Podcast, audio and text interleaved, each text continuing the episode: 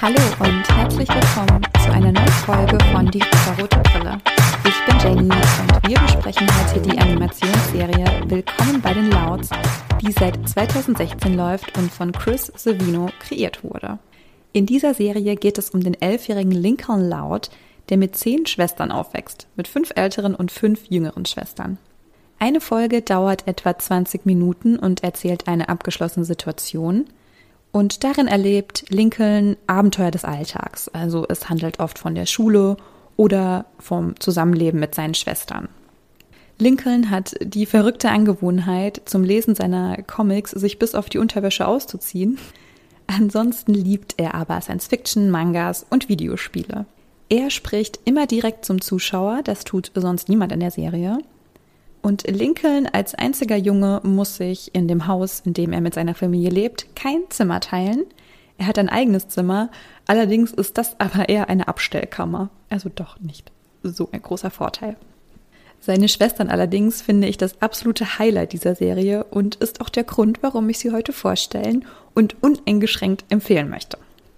Seine Schwestern sind alle völlig unterschiedlich und auf ihre Art authentisch und liebenswert. Und ich beginne mit Lori, der ältesten Schwester, die ist 17 Jahre alt und sie wird so, als sei sie ihren Eltern mental sehr nah. Also ihre Einstellung ist ziemlich dominant und sie gibt den Ton an gegenüber ihren Geschwistern. Sie hat oft das Handy am Ohr und telefoniert mit ihrem Freund Bobby, den sie Bobby Bubu Bär nennt, was alle Geschwister eklig bis peinlich finden. Als nächste Schwester kommt Lenny, Sie ist 16 und die Fashion Queen der Familie. Sie betreibt einen Fashion Vlog und kann nähen und näht auch Kleidungsstücke für ihre Geschwister. Sie ist allerdings ein bisschen dämlich und versteht Witze oft gar nicht oder total falsch. Luna ist 15 und Musikerin. Sie spielt Gitarre in einer Band. Und Luna ist bisexuell, was nie direkt thematisiert wird. Allerdings bekommt man mit, dass sie sich sowohl in Jungen als auch in Mädchen total verknallt.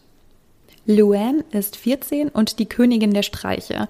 Sie macht aus jedem Satz einen Witz und geht ihren Geschwistern auf die Nerven damit. Nur ihr Vater mag diese Art von Humor und der 1. April ist natürlich einfach der Tag für sie. Und es gab schon sehr viele Situationen, sie treibt es auf die Spitze mit ihren Witzen. Die anderen halten es nicht mehr aus mit ihr, aber sie könnte sich einfach den ganzen Tag darüber schlapp lachen. Lynn ist 13 und liebt Sport über alles. Sie spielt am liebsten Basketball, aber auch Fußball und sie möchte am liebsten immer gewinnen. Das ist so ihr Antrieb. Dann gibt es noch Lucy. Lucy ist acht und ein kleiner Goth, denn sie liebt traurige Gedichte und dunkle Farben und sie erschreckt ihre Familie oft, da sie sehr, sehr leise ist, sich sehr leise bewegt sich immer unabsichtlich ranschleicht und dann plötzlich einfach anfängt zu sprechen. Und es gibt immer wieder Momente, wo alle dastehen und plötzlich spricht jemand und sie erschrecken sich und dann steht einfach Lucy da. Man kann auch Lucys Augen nicht sehen, weil ihre schwarzen Haare ihr so stark ins Gesicht hängen. Dann kommen die sechsjährigen Zwillinge Lana und Lola, die gegensätzlicher nicht sein könnten. Lana mag Matsch und kann sehr gut handwerkern. Sie ist oft draußen, spielt in Pfützen in Matsch. Sie hat einen kleinen Freund, das ist ein Frosch. Sie ist einfach gerne in der Natur und immer schmutzig. Und Lola hingegen liebt es, sich wie eine Prinzessin anzuziehen und nimmt gerne an Schönheitswettbewerben teil. Und es gibt eine Folge, in der sie, ich glaube, sich verletzt, also sich irgendwie irgendein Körperteil bricht und einen Gips dran hat und aus dem Grund nicht zum Schönheitswettbewerb kann und Lincoln stattdessen für sie einspringt und von ihr gebrieft wird, wie man sich als Schönheitskönigin zu verhalten hat. Das ist, es ist so witzig. Jetzt fehlen noch zwei Kinder. Es fehlen noch Lisa. Lisa ist vier und sie liebt Experimente. Sie ist eine kleine Naturwissenschaftlerin und wirkt schon sehr, sehr reif für ihr Alter. Also dafür, dass sie vier ist, hat sie ein unfassbares Wissen. Sie tüftelt gerne und stellt Cremes oder Pulver her, was sie an ihren Geschwistern testet, ganz oft auch ohne ihr Wissen. Und das elfte Kind der Familie ist Lilly.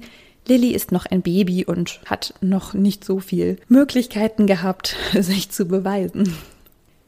Die Kinder der Familie sind natürlich oft zusammen und es kommt zu Streitereien, vor allem weil es nur ein Badezimmer gibt, aber es herrscht auch ein großer Zusammenhalt. Die Eltern laut sind gar nicht so oft zu sehen. In den ersten Folgen sieht man sie immer nur bis zum Oberkörper, also nicht ihre Köpfe. Man hört nur ihre Stimmen. Das ändert sich aber irgendwann. Also irgendwann sieht man auch die Eltern und weiß, wie sie aussehen und erfährt auch mehr zu ihren Hobbys und ihren Berufen. Vater Lin ist der Inhaber eines Restaurants und Mutter Rita ist Zahnärztin. Sie ist auch die einzige in der Familie, deren Vorname nicht mit L beginnt. Und was an der Serie noch sehr sympathisch ist, es wird ganz normale Kindersprache verwendet und es wird nichts fein gewaschen. Also die Kinder und auch die Erwachsenen sagen auch mal Scheiße oder ich muss kotzen oder sowas.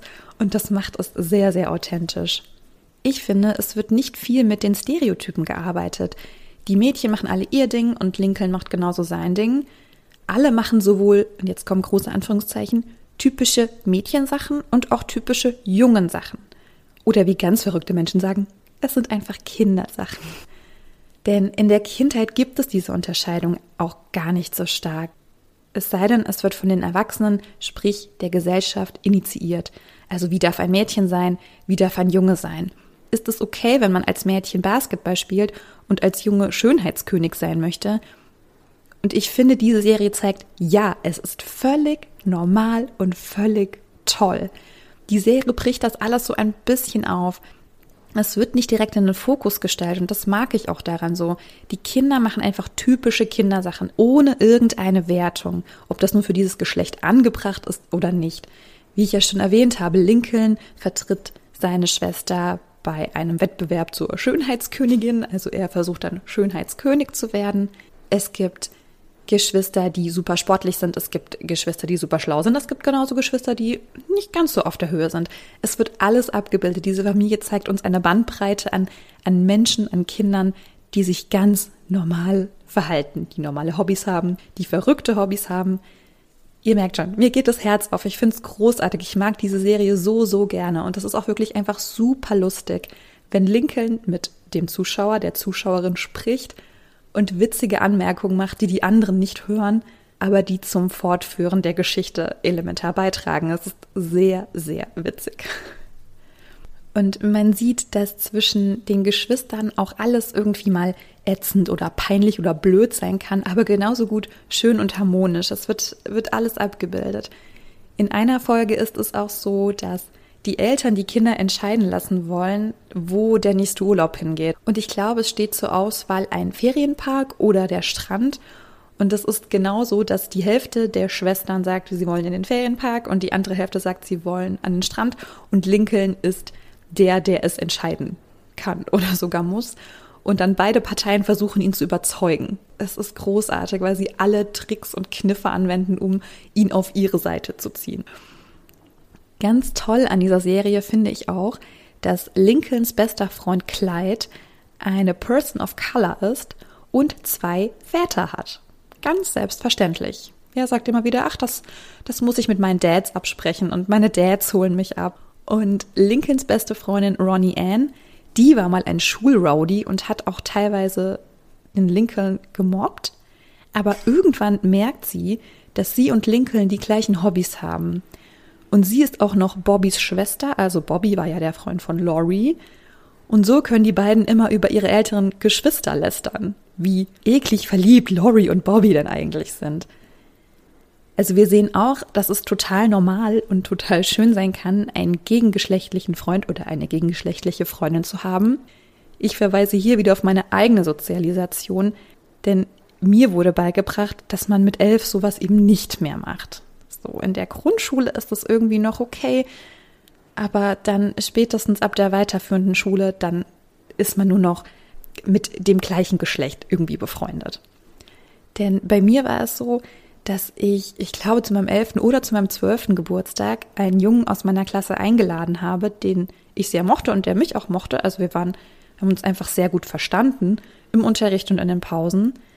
Er kam dann allerdings nicht zu meinem Geburtstag, weil er der einzige Junge gewesen wäre. Und i, oh Gott, nur Mädchen, das geht ja nicht.